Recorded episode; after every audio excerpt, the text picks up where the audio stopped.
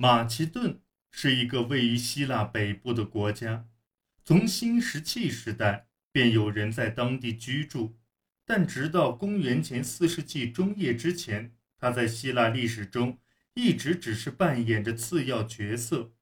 在其国王腓力二世的统治下，到公元前三百三十八年，他成了希腊世界中最重要的力量。当雅典人在波罗奔尼撒战争中投降时，他们被迫接受了斯巴达的条件：舰队中的战船除保留十二艘外，其余全部交出，推倒城墙，加入波罗奔尼撒联盟。斯巴达人还将不民主的政体强加在雅典人身上，即三十三主体制。这一政府。于公元前四百零四年末被推翻，雅典人恢复了民主制度，在法治的基础上建立起新政府。在整个公元前四世纪，雅典民主制度都处于相当稳定的状态，由像德摩斯蒂尼和莱克格斯这样的雄辩家来主持内政事务。然而，公元前四世纪。城邦之间的政治事务却处于一团混乱之中。即公元前五世纪，希腊分裂为代表海上实力的雅典和代表陆地实力的斯巴达及其波罗奔尼撒联盟后，希腊经历了一段短暂的霸权时期。波罗奔尼撒战争过后的十年中，斯巴达是希腊城邦中最为强大的一员，其势力影响范围。扩张至小亚细亚的希腊城市，但是斯巴达的统治过于严酷，导致希腊城邦之间联合起来发起科林斯战争，以对抗斯巴达在雅典的霸权。在波斯国王阿塔泽尔士二世的施压之下，科林战争结束，希腊与阿塔泽尔士二世签订了大王合约。根据这一条合约。希腊保有自治权，但承认小亚细亚的希腊城市全部都归属波斯。这标志着希腊势力在东方的退缩。这一状况一直持续至亚历山大大帝时代才有改变。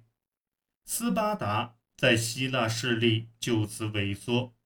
到公元前三百七十一年，斯巴达的公民人口下降至一千五百人。这一危机进一步动摇了斯巴达的地位。与此同时，雅典于公元前378年成立了新的海军联盟，史称第二次雅典同盟。这一同盟的目的在于保障雅典在爱琴海及其以外的地区的势力影响。雅典人也承诺不会重蹈覆辙，不再像公元前五世纪时那样。去剥削他的盟友，然而雅典的力量还是遭到来自两方面的破坏。首先，希腊中部的底比斯人在公元前371年的留克特拉战役中打败斯巴达人后，在整个公元前4世纪60年代都一直享有希腊最重要城市的地位。其次，公元前357年至公元前355年。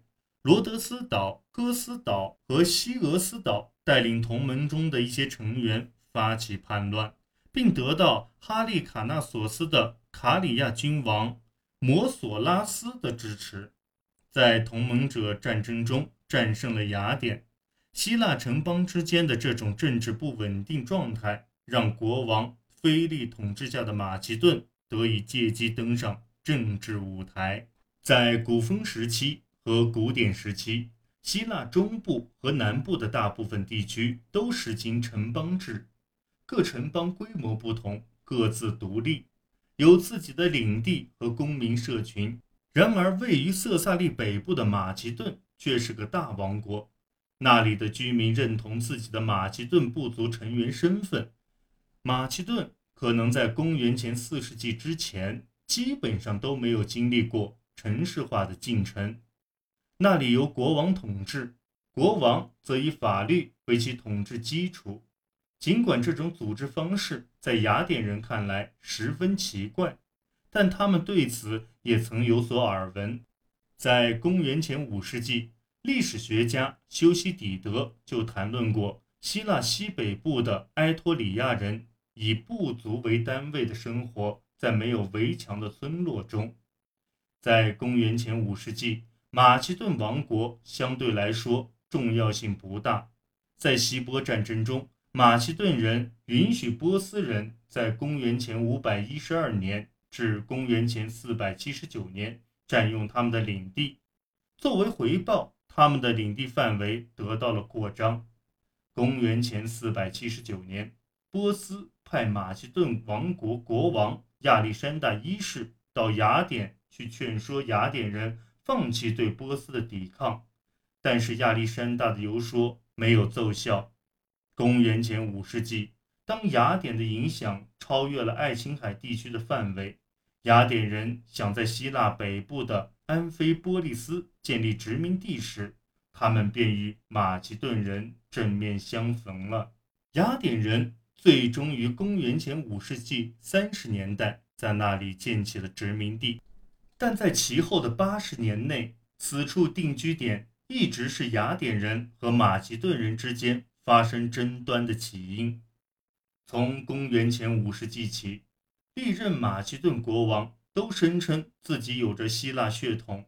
然而，古代马其顿王国的居民是否是希腊人已无从考证。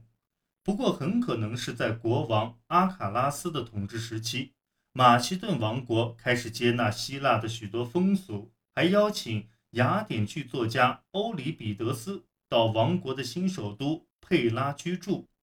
此外，阿凯拉斯还下令修建了防御工事和指路，重组了马其顿军队。在许多方面，他已经先行实践了腓力二世其后所做的努力。公元前三百九十九年至公元前三百六十年，马其顿王国遭遇了王朝动荡以及来自毗邻部族培奥尼亚人和伊利亚人的威胁。几近瓦解边缘。生于公元前三百八十二年的腓力二世的教育，也被发生于公元前四世纪七十年代的这些动乱打断。公元前三百六十九年至公元前三百六十七年，他作为人质在底比斯生活。不过，他在当地居住时，正是底比斯成为希腊最强大城邦的黄金时期。因而，这段经历让他获得了关于希腊政治和军事策略的宝贵经验。后来，他的哥哥佩尔迪卡斯三世在对抗伊利亚人的战役中遇害。公元前三百六十年，腓力二世上台当政，他迅速掌握马其顿的势力，打压了伊利里亚人和培奥尼亚人，从而重新掌控了马其顿王国的西部和西北部。接下来，他将注意力放到了南方。公元前三百五十七年，他夺取了雅典在安菲波利斯的殖民地，占领了以金矿而闻名的庞加优斯山附近区域。这些矿藏为马其顿社会提供了进行对外征服以及重组所需的财政支持。腓力二世支持马其顿推进城市化进程。鼓励人口从山区迁至平原及沿海城市，而他所实行的军事改革更是理解马其顿实现对希腊征服的关键。他发展了一种新的方阵作战体系，可以利用希腊重步兵作战战术的缺点。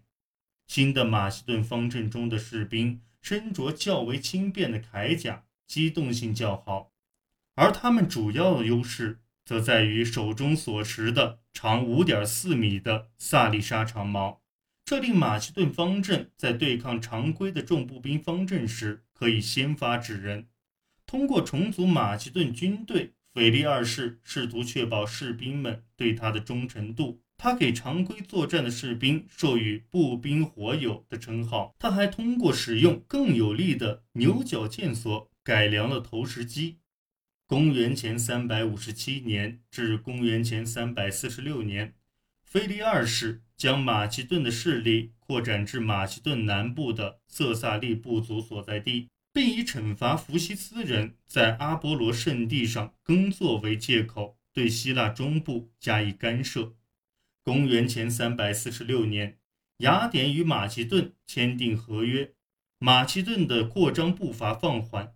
然而，公元前三百四十年，马其顿对雅典人从黑海地区输入粮食的事务横加干涉，至此战争似乎不可避免了。但是，即便雅典进行了公共财政重组，雅典海军也已从同盟者战争所受的打击中恢复过来。雅典仍然不是腓力二世的对手。公元前三百三十八年，腓力二世在希腊中部的科罗尼亚大败希腊联军，随后他强制希腊城邦加入一个新组织——科林斯同盟。